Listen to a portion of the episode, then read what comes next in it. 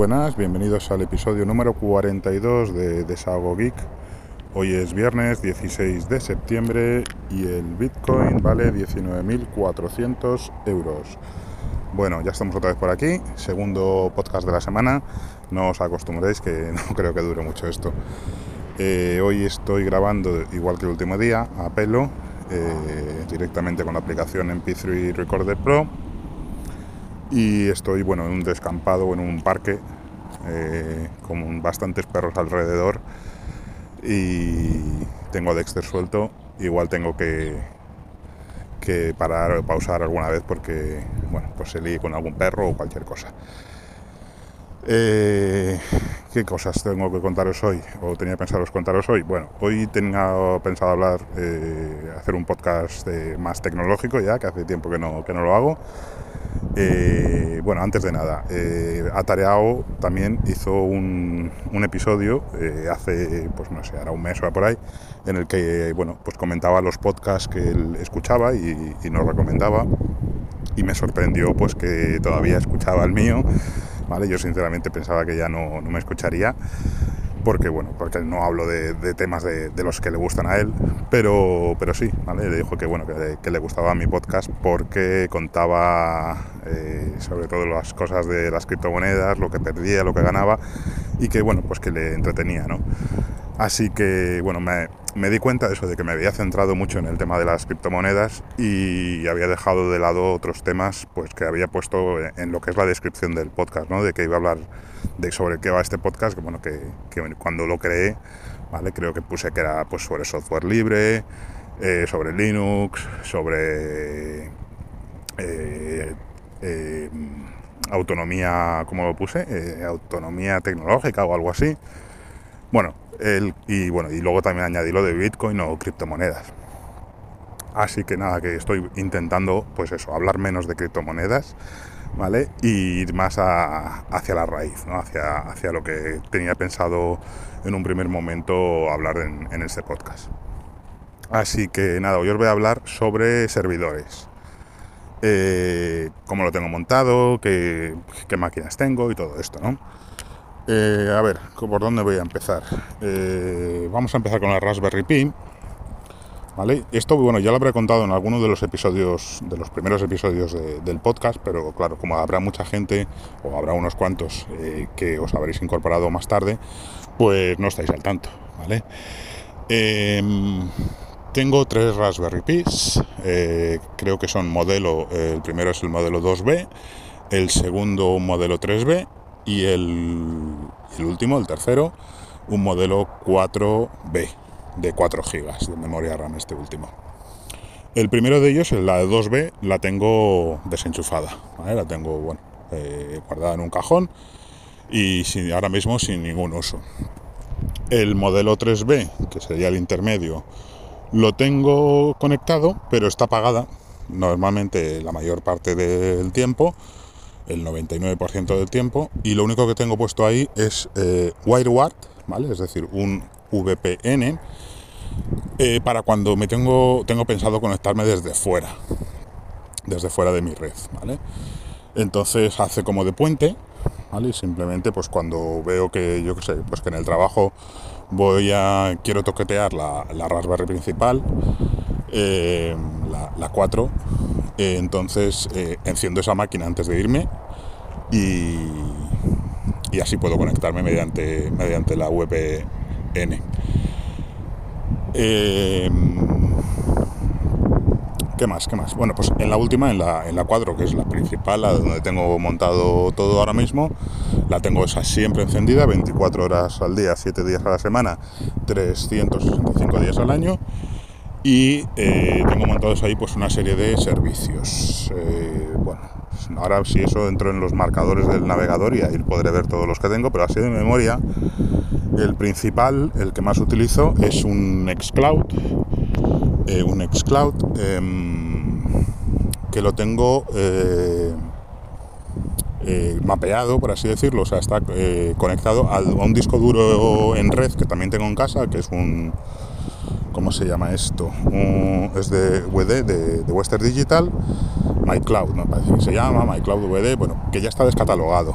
Hace el año pasado, durante todo el último eh, en los últimos seis meses más o menos del año pasado empezaron a llegarme correos de Western Digital diciéndome pues que esa máquina iba a dejar de estar eh, soportada, que ya no va a recibir más actualizaciones, que no me podría conectar desde, desde fuera de, de mi casa a ella y yo, bueno, lo que tengo ya, ya lo tenía montado desde hace bastante eh, antes, esto es eso, el Nextcloud que tengo en esa Raspberry Pi está conectado a ese disco duro en red, que son desde 3 terabytes. Y ahí pues es donde tengo guardado, es mi almacén de datos principal, ¿vale? Donde tengo guardado todo, bueno, pues todo lo que he ido almacenando durante los años de, de uso de la informática, ¿vale? Desde música, eh, desde películas en blanco y negro, en versión original, lógicamente, etcétera, ¿vale? Y luego también todo lo que es, documentación, ¿vale? Que es lo, para mí lo más importante. Bueno, las fotos también son importantes, aunque las fotos las tengo replicadas también en varios sitios, como en Google Fotos, etcétera. Pero lo principal sería eso, la, la, documentación, ¿vale? Pues todos los recibos, cada vez que recibo, que valga la redundancia, un recibo del banco, pues yo que sé, de la luz o el recibo del gas o eso, pues todo eso lo voy almacenando en esa carpeta de documentos, ¿vale? También, pues la documentación del coche, los seguros, etcétera, ¿vale? Todo lo que antes teníamos en carpetas de papeles, ¿vale? pues ahora es, es, mucho más limpio, más eh, seguro y más eh, y sin ocupar espacio, ¿no? Eh, tenerlo pues todo en digital de hecho, bueno, pues todas las facturas yo creo que recibo son en digital, menos la del agua, ¿vale? Que es la, es la única que me sigue llegando eh, por, por, carta postal, que siempre digo que tengo que conectarme eh, a la página web y, mirar a ver cómo hacer para que me envíen también por digital, por correo electrónico, esa factura. Eh, es una versión de Nextcloud, ahora mismo no sé cuál, cuál será, ¿vale? Pero es bastante, la tengo bastante desactualizada. Al principio sí que... Eh, bueno, la tengo instalada todo mediante Docker, que tampoco os lo he comentado. Eh, al principio pues, pues utilizaba Apache, instalaba el servidor Apache, montaba todo a mano sobre Apache, pero desde que descubrí Docker pues, pues no hay color, ¿no? Eh, mediante Traefik, ¿vale? Traefik sería el, el proxy, el proxy inverso. y y mediante Traffic, pues eso, eh, redirijo las direcciones a, la aplicación que corresponda. ¿no? Entonces lo tengo todo mediante eso. Eh, por ejemplo, en Nextcloud, eh, bueno, ahora os diré otro truco, pero bueno, otro truco, no, otra cosa que yo hago. Por si, no sé si tiene sentido o no, pero bueno, ahora os lo comento. Y bueno, en principio eso, pues podría ser la dirección esta, pues nextcloud. el dominio que tengas, .com, ¿vale? Eh, entonces, bueno, os digo el truco este que os digo, eh, que os iba a comentar. Eh, en lugar de, yo en lugar de tener las aplicaciones, pues eso, como nextcloud.servidor, DuckDNS, utilizo DuckDNS también, .com, lo que hago es ponerle una dirección como si fuera una contraseña también, ¿vale? Es decir, como una medida más de seguridad para que sea difícil de encontrar. No sé si esto tiene sentido o si alguien, sabiendo el dominio principal, sabiendo pues eso, tu servidor tagdns.org, eh, o sea, tu dirección.dacdns.org, podría saber todos los servicios que tienes ahí montados. Yo creo que no, pero no estoy seguro de eso. Entonces yo lo que hago es eso, eh, creo mediante el generador de contraseñas de Bitwarden, eh, me creo una, una palabra, o sea, una, una contraseña, por así decirlo, aleatoria de letras minúsculas y números de 20 caracteres de largo y es lo que pongo como nombre de dominio, o sea, como nombre de subdominio, ¿no? Entonces, en este caso, pues el Nextcloud podría ser RPQ287 no sé qué, así hasta 20 letras y números, punto, eh, servidor Linux eh, de Alex, punto. Y, eso, y eso voy haciendo con todos los servicios, poniendo esa, esa cadena de caracteres al principio para que no sea eh, adivinable. Luego, como, todo esto lo guardo en marcadores del navegador, pues a mí pues no me cuesta nada. Yo no me lo sé de memoria, lógicamente, pero no me cuesta nada acceder porque simplemente es pinchar en el marcador y ya está. Ya os digo, no sé si esto tiene sentido. Si alguno me decís, no, porque sabiendo el dominio principal, eh, se pueden adivinar todos los servicios que tienes, todas las subdominios que tienes. Pues me lo comentáis, por favor, en el grupo de Telegram, porque es una duda que tengo ya desde hace bastante tiempo. Y, y bueno, tampoco he buscado mucha información, pero yo no, no si hubiese visto alguna noticia o algo que sea que fuese posible, eh, la habría visto. ¿vale? Entonces igual se me ha escapado y es eso, ¿vale? Simplemente es eso, que si sabiendo el dominio principal es posible saber todos los subdominios que tiene ese dominio principal. Buscándolo en Google, es decir, poniendo en Google el dominio principal, no aparece ninguno de estos subdominios, ¿vale? O sea, que por ese lado no se podría no se podría encontrar. O por lo menos yo no he sido capaz, ¿vale? Ya os digo, si lo sabéis, pues os agradecería que me lo dijeseis en el, bueno, por cualquier método de contacto. Luego al final a ver si me acuerdo y os digo todos los métodos de contacto, porque hace ya bastante tiempo que no, que no los digo. Bueno, ¿cómo me enrollo? Venga, voy a mirar en los marcadores todos los servicios que tengo en esa, en esa Raspberry. Vamos a acceder aquí a marcadores. Eh, marcadores, ta, ta, ta. tengo ese, el Nextcloud que os he comentado. Eh, vale, os dejo eso, que lo tengo en una versión bastante antigua porque eh, una vez sufrí un problema a la hora de actualizar el Docker eh, con un Nextcloud precisamente y perdí el acceso a él y ahora desde entonces pues ya no actualizo esos Dockers. Cuando tengo, cuando veo que hay una, han pasado bastantes versiones, pues simplemente lo que hago es probarlo en un Docker aparte probar esa actualización y si veo que funciona, entonces ya lo aplico a la principal.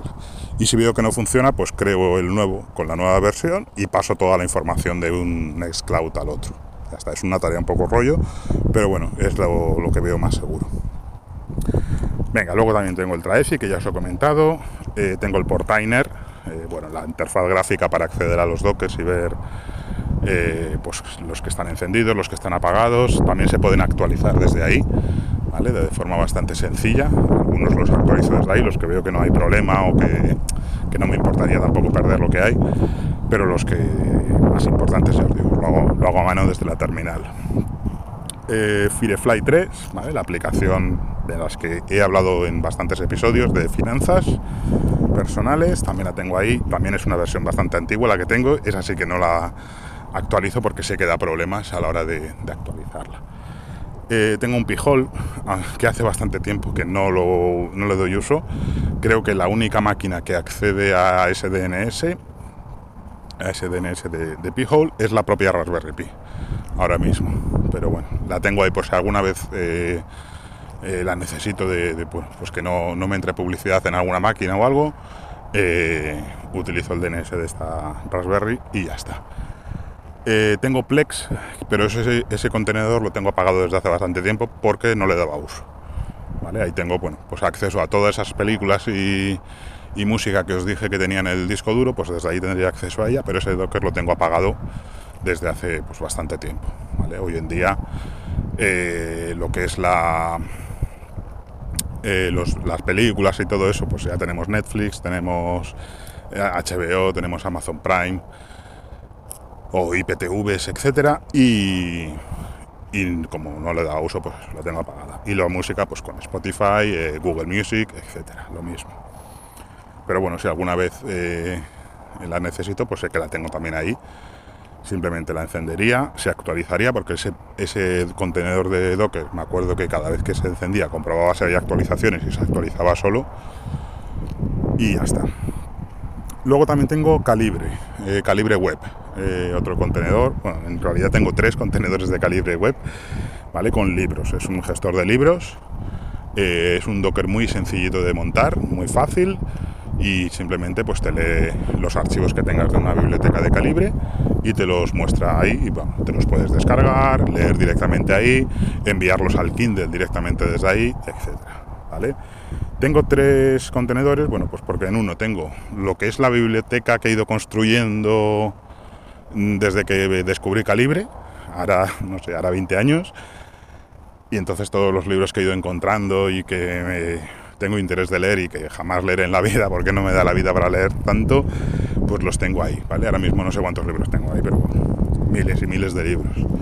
Luego tengo otro calibre con una biblioteca de 75.000 libros y luego otro con otra biblioteca de 88.000 libros, ¿vale? Estos dos eh, creo que fueron los descargué por torrent y era la biblioteca de Libre Pub o algo así, ¿vale? Que de ahí van actualizando cada poco y por eso tengo esas dos. Es decir, la mayoría de los de, la biblioteca de 88.000 estará incluida en la del 75.000. Pero bueno, tengo ahí los dos montados porque no ocupan prácticamente memoria y hasta el único que ocupa espacio son esos y los libros. Pero bueno, como tengo también un disco duro, eh, que es el disco duro principal de esa Raspberry con un tera, pues tengo espacio de sobra para, almacenar eso. Si alguna vez necesito espacio, pues borraría eh, la biblioteca de 75 y me quedo con la de los 88. Luego también tengo eh, bueno, un, WordPress eh, para hacer pruebas, ¿vale? Ese no está, no es conocido, no está abierto al público. Bueno, está abierto, pero no, nadie sabe la dirección, ¿vale? Simplemente es para hacer para hacer pruebas. Voy a pausar un momentito porque hay un perro retando a Dexter y Dexter le está mirando. Vale, tema solucionado. Eh, vale, aparte de calibre, eh, la siguiente que tengo, vamos a ver, que vuelvo aquí a los marcadores. Ah, bueno, estaba con lo del blog ese eso. Y también eso lo tengo, lo utilizo, eh, porque bueno, ese contenedor de WordPress, lógicamente contiene un servidor, un servidor Apache dentro de él, y ahí puedo meter las páginas estáticas, ¿vale? De, HTML o de lo que sea y bueno, pues como si fuese también un servidor eh, aparte, ¿vale? Un servidor web en el que puedo meter HTMLs y, que funcione, ¿vale? Entonces ahí dentro de, esos, de ese servidor es un poco enrevesado eso. Tengo un, bueno, un monitor eh, de, la, de la máquina, ¿vale? Que se llama, a ver, que voy a entrar en la página y así os digo el nombre, se llama EZ Server Monitor, ¿vale? Pues es eso, es simplemente una página web ¿vale? Con bueno, JavaScript y CSS y tal incluye. Y te da información pues de la carga que tiene el procesador, ¿vale? En, los últimos, en el último minuto, en los últimos 15 y en la última eh, en, los últimos 5 y los últimos 15. Eh, bueno, te da información de la CPU, qué modelo de CPU es, la temperatura de la CPU, ahora mismo está a 52 grados, el uso de la red, aunque eso no, al ser un Docker eh, no, lo lee. El uso de disco, eso sí, me dice que está al 43%, ¿vale? que tengo usado 376 gigas y libres 503. Eh, información de la memoria, eh, tengo usado 800 megas, ¿vale? todo lo que tengo ahí montado simplemente ocupa 800 megas, increíble, y tengo libres 3 gigas. la memoria swap, ¿vale? aparte de la memoria RAM, eh, tiene una memoria swap, pero... Ah, bueno, esto lo debe hacer automáticamente el sistema, ya no me acuerdo. Porque pone que son solo 100 megas, así que esto lo debe hacer la propia instalación de, de Raspbian. Tengo, te dice también información de los puertos que están abiertos, aunque simplemente serían de ese contenedor, que dice que solo está abierto el, 80 del servidor web, aunque todo eso luego va pues redirigido mediante el Docker, mediante el Traffic, etcétera, así que ni caso y te da información del ping, aunque todo está a 0 milisegundos, así que tampoco debe funcionar. Pero bueno, principalmente lo utilizo para ver la carga de la CPU, la temperatura de la CPU, aunque también eso lo miro por otra forma, y, y bueno, la carga de la, memoria que está ocupada y, la, y el disco duro que, tengo libre o ocupado. Ya os digo, se llama EZ Server monitor, ¿vale? Eh, la que tengo yo es la versión 2.5, no sé si habrá alguna más nueva, pero yo con esta me arreglo. Es muy, ya os digo, no ocupa nada y es útil para, ver todo eso. Muy bien, eh, muy bien, me lo digo yo a mí mismo. a ver, ¿qué más tenemos por aquí? Eh, vale, también tengo otro Docker de LibreOffice, ¿vale? Simplemente, bueno, lo tengo para pruebas, pero cada vez funciona mejor. Eh, es como tener un LibreOffice eh, en la nube, ¿vale? Ya os digo, si le dais uso a LibreOffice, yo no, le doy mucho uso ahora, ahora mismo, pero bueno, me, parece curioso y funciona muy bien. Y luego tengo otro servicio que se llama Paperless, que bueno, este lo instalé para hacer pruebas y tal, y no le tampoco le doy uso, ¿vale? Simplemente es como un almacén de, documentación, ¿vale? De documentos PDF y todo eso, pues que te lo muestra de forma bonita, pero me, me daba algún problema y tal, y bueno, lo, dejé ahí. Supongo que ese, Docker también estará apagado. A ver, voy a entrar. Sí, está apagado. Eh, y ya está. ¿Vale? Pues esos son todos los servicios que tengo en esa Raspberry Pi. Bueno, voy a ir un poquito más rápido porque ya llevo 20 minutos y solo con, la, con el tema de la Raspberry Pi. Eh, los otros servidores que tengo son los servidores de, Oracle, ¿vale? Del VPS de Oracle que te ofrece gratuitamente. Al principio te ofrecía dos máquinas de forma gratuita y ahora ya puedes ampliarlo hasta cuatro máquinas de forma gratuita. Ahora os comento. Eh, bueno, simplemente entras en, buscas en Google eh, Oracle Cloud, eh, buscas la opción free, la opción gratuita, y ya, os digo, te registras ahí, te piden una tarjeta de crédito, aunque no te hacen ningún cargo. Me acuerdo que cuando me registré tuve algún problema, porque también te pide la dirección, dirección donde vives, y yo me la inventaba esa dirección, por no darle el dato real. Y resulta que se ve que comprueban que coincida la dirección de que pones ahí con la dirección de la tarjeta de crédito. O sea, no sé, yo no sabía que tenían acceso a eso y se ve que sí, que cuando pones el número de la tarjeta de crédito tienen acceso a la dirección donde está eh, eh, domiciliada o, bueno, se ve que las tarjetas de crédito están asignadas a una dirección en concreto. Y si no coincidía daba, un error. Yo, pues al final, como no era capaz de registrarme, me puse en contacto con ellos, creo que por correo electrónico o desde la propia página, eh, desde algún enlace, no me acuerdo cómo, pero me dijeron eso, que el error era que no coincidía la dirección con, la real. Una vez que le puse la dirección real, eh, funcionaba perfectamente. Y, y nada, al principio te dejaban crear máquinas con procesadores ARM eh, bastante modestas, ¿no? más o menos en la misma potencia que, en una Raspberry Pi de aquella época con un giga de RAM únicamente, etcétera. Y ahora, eh, bueno, luego os digo lo que, porque esto es eh, bastante, la mejora ha sido bastante sustancial. Eh, voy a pausar otra vez. Bueno, he tenido que pausar para flipar lo que me ha hecho el perro. estaba todo el rato al lado mío y de repente hay dos perros grandes peleándose, bueno, peleándose, jugando, ¿no? Con una botella, tirando uno de un lado y otro de otro y este, eh, Dexter, que, casi siempre es muy miedoso últimamente con los perros, que en cuanto ve un perro grande se, aleja de ellos, pues va y se mete ahí en el medio, donde se estaban luchando. Y claro, en cuanto soltó uno de ellos la botella, em, ha empezado a perseguirlo. Y bueno, una vez que le empiezan a perseguir, siempre corre hacia mí, eso sí. Y, nada, menos mal que era solo para jugar.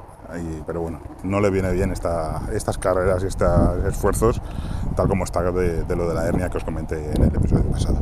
Bueno, paréntesis, cerrado. Eh, entonces, en esas máquinas de Oracle que os comentaba, lo que tengo eh, lo que tengo montado también son un montón de dockers, ¿vale? Al principio creé dos, dos máquinas, una para tenerlo pues, principal con los dockers principales y otra para de pruebas, pero al final he, añadiendo, he ido añadiendo dockers para que esté equilibrado, ¿vale?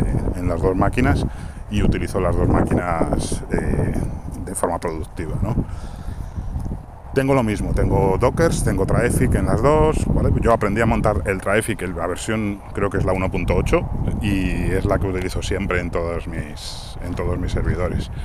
Salió luego la versión 2 que no llegué a investigar a ver cómo funcionaba, vi que, era, que eran diferentes las palabras que había que utilizar y no, como esta vez funciona perfectamente, pues no he investigado para eso. Y creo que le escuché, no sé si a Tareao o a Yugi o a alguien, que iban a sacar ya la versión número 3. Eh, no sé si habrá salido ya o estará en camino. Igual cuando salga la 3 o cuando vea alguna noticia de la 3, me pongo a investigar para actualizarme un poco porque, porque no puede ser mantenerse en una versión tan antigua, yo creo. Aunque sigue recibiendo eh, mejoras, ¿vale? O actualizaciones. Eh, por ejemplo 1.8.21, 1.8.22, ¿vale? Ese tercer número siempre va, subiendo, así que siguen, siguen manteniéndola. Venga, voy a mirar eh, los servicios que tengo en esa otra en, esa otra máquina. Eh, vamos a ver, vuelvo otra vez a los marcadores, voy para atrás, entro en este y tengo, vamos a ver, vale, tengo el blog, el blog principal mío de alexpro.sites.net, eh, un blog de WordPress, eh, tengo Matomo, ¿vale? Matomo es como un, medidor de audiencia, ¿vale? Para ver la gente que entra en las en las páginas web que, tengo. ¿vale? Es como un, ¿cómo se llama esto? Como, como Google Analytics, pero gestionado por ti mismo. ¿vale? Así no tengo que utilizar eh, eh, ninguna cookie ni nada que, de Google que, que espía a los usuarios de, mis páginas. Em, mm, mm, mm. tengo también otra vez ese, eso del monitor de servidores que os he comentado antes, el EZ Server, montado en el mismo contenedor que el blog, supongo que estará. Sí, creo que sí. Tengo PHP MyAdmin, no sé por qué, porque si lo utilizo todo con Docker no tiene sentido. Pero bueno, ahí está el enlace. Eh, tengo oh, oh, oh, Portainer, ¿vale? Portainer lo mismo, para gestionar los contenedores de, esa máquina. ¿Vale? Aunque teniendo un Portainer en una de las máquinas se podría enlazar con, todas las demás y verlo todo desde un mismo sitio. Pero bueno, prefiero tenerlo separado eh, y cada uno que gestione sus, contenedores. Y luego en la otra máquina, como os decía que había dos en del mismo tipo, que sería esta, tengo eh, el Nextcloud que más utilizo para temas eh, de notas, de agenda, del calendario, de tareas. ¿vale? Tengo un montón de servicios de, de Nextcloud ahí montado y es donde guardo toda esa información. Ya os digo, no utilizo Google Calendar ya desde hace mucho tiempo, sino que utilizo este, el calendario de, de este Nextcloud y los contactos y todo eso, ¿vale? Luego eh, tengo Bitwarden, ¿vale? Bueno, el contenedor se llama Vault Warden, pero es como un, es un Bitwarden en realidad, que, bueno, de esto está hablando últimamente bastante atareado, o atareado, mejor dicho. Eh, por si os interesa, os vais a su podcast, ¿vale? Es un gestor de, contraseñas muy genial, ¿vale? Eh, muy, muy potente, ¿vale? Tiene extensiones para todos los navegadores, programas para todos los sistemas operativos, ¿vale? Es decir, ahí te gestionas tus contraseñas de forma eh, súper segura y súper fácil. Tengo el propio Portainer, como siempre. Tengo otra biblioteca de calibre porque, porque tenía aquí otro calibre para los libros que quería subir al Kindle y que no tenían el formato el formato que admitía el Kindle, ¿vale? Que creo que era el móvil. Ahora eh, Kindle admite el formato EPUB directamente y de hecho te invita a que dejes de utilizar el anterior y que utilices EPUB. Así que ahora ya desde cualquier calibre de los otros podría enviarlos aquí, ¿vale? Porque en, en el calibre de la Raspberry Pi no funcionaba la conversión, ¿vale? Tenían que ser en máquinas x86 y en la en la en la, la de la Raspberry Pi, en la RM no, no funcionaban. Entonces aquí como son x86 funcionaba la conversión y podía convertir los libros de un formato a otro. Ya digo, ahora ya no tiene mucho sentido este calibre aquí, así que es posible que lo borre en breve tiempo. Luego tengo eh, otro, otro blog aquí, otro blog de WordPress, eh, para temas más personales y más cosas del trabajo. Tengo una wiki también para tema de trabajo, ¿vale? Para los cursos que doy todo esto. Tengo el EZ Server Monitor que os he comentado también antes y tengo otro blog para los, los alumnos que, bueno, que hacen ahí unos ejercicios y tal. Así que, que ese sería el uso que le doy a esa segunda máquina. Y luego desde hace un año yo creo más o menos no sé si se lo escuché a Yugi, yo creo, eh, esta versión de, gratuita de Oracle eh, te da la posibilidad de crear eh, más máquinas, ¿vale? Al principio eran solo estas dos, pero ahora te deja crear máquinas con ARM. Y no máquinas cualquiera, máquinas súper potentes, ¿vale? no sé qué, qué procesadores de ARM, pero bueno, funciona súper rápido y aparte, si antes en las otras máquinas el máximo que te dejaban poner era un giga de, memoria RAM, aquí son 24 gigas, si no me equivoco, creo que sí, a repartir entre todas las máquinas que, quisieras crear de... Bueno, creo que solo puedes crear dos, pero bueno, entre esas dos máquinas de, de ARM. Eh, entonces yo tengo creadas dos ahora mismo.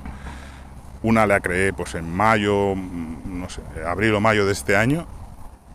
Primero lo probé, creo que lo probé a finales del año pasado y no me dio algún error o no sé qué y dije, va, esto a mí no me funciona. Ya lo probaré más adelante. Y luego lo probé en mayo y nada, súper fácil también de crear. Y le puse pues eso, la mitad de esa memoria de esos eh, 24 gigas. No, 12. A ver, espera, igual me estoy pasando yo. Eh, creo que sí, creo que son 24 dividido entre 2. Pero bueno. Eh, entonces me creé una con 12 gigas de RAM, ¿vale? Y dos procesadores. Te permiten utilizar hasta cuatro procesadores a repartir. Y lo mismo, tengo dos procesadores para cada una de las máquinas, ¿vale? Y son, ya os digo, súper potentes. Eh, aquí tengo ya menos cosas, ¿vale? Eh, tengo el Traefic, el Portainer, otro Nextcloud, bueno, este sí que lo tengo de super pruebas, ¿vale? Porque estaba probando lo de lo de que funcione el Office dentro de Nextcloud y en este me ha dado bastantes problemas, así que no, no llega a funcionar bien. Tengo otra, otro servicio que, que, bueno, estuve probando que se llama Etherpad, ¿vale? que es bueno, como un blog de notas en el que necesitas apuntar algo rápidamente, entras ahí en esa página, no te pide ni contraseña ni nada y creas la nota.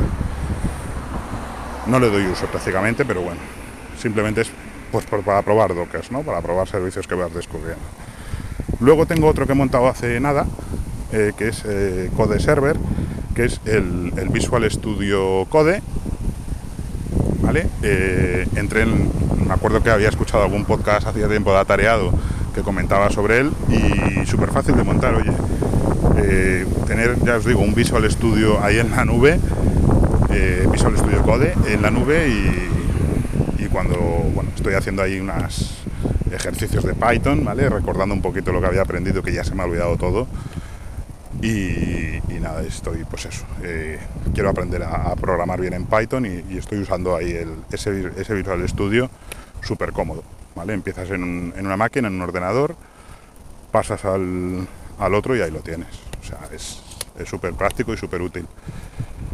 Eh, y luego tengo otro Firefly 3, lo de la contabilidad, que tengo pensado pasar toda la información que tenía en la Raspberry Pi a este, a este servidor. ¿Vale? No os lo he dicho, pero tengo pensado eso. Todo lo que tengo en la Raspberry Pi en casa, ir pasándolo poco a poco a estos servidores de Oracle.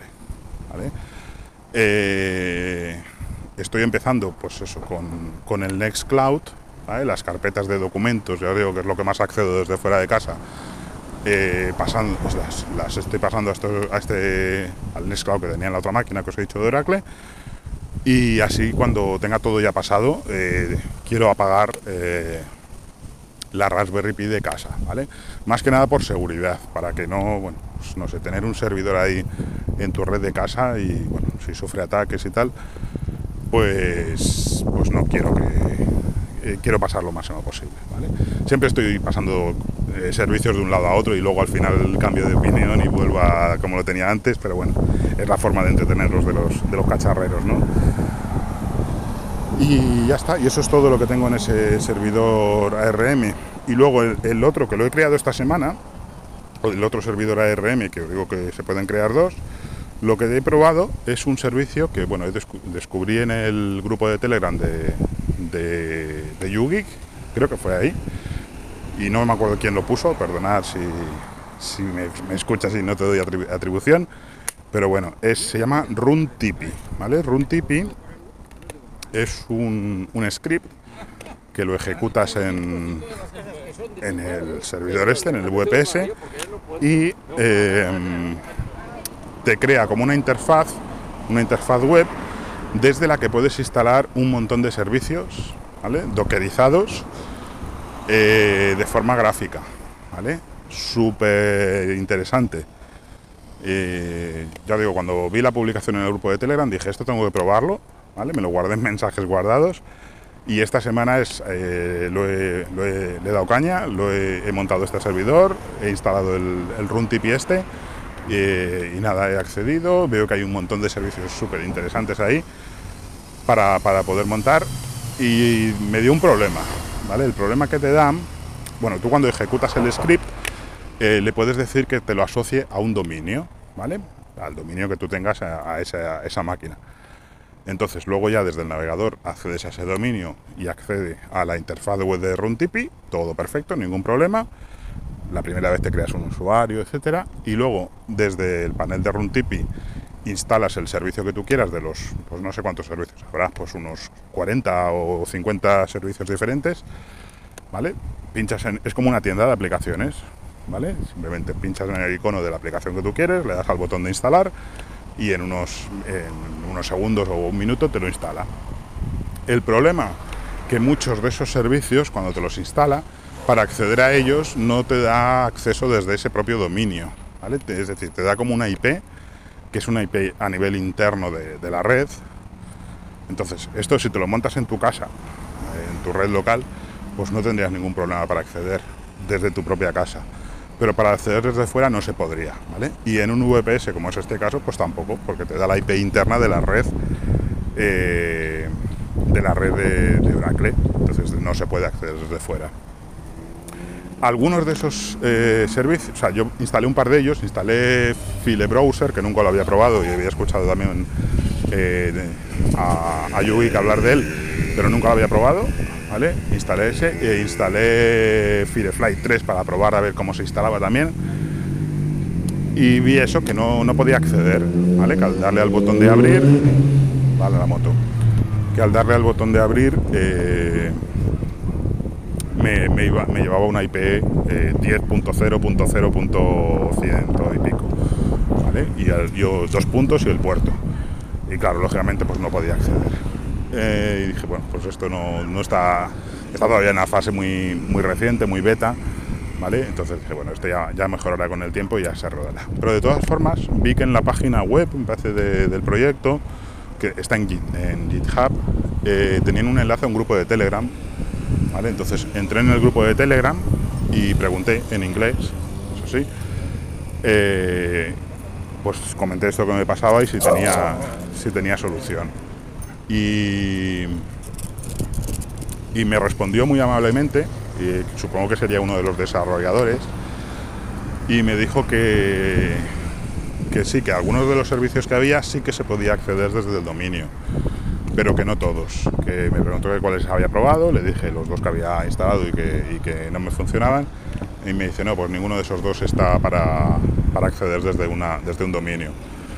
Y dije, o sea que hay algunos que sí probé, eh, entré en, el de, ¿cuál fue el que, que funcionó? Photoprints, que también tenía ganas de probar, que nunca lo había probado.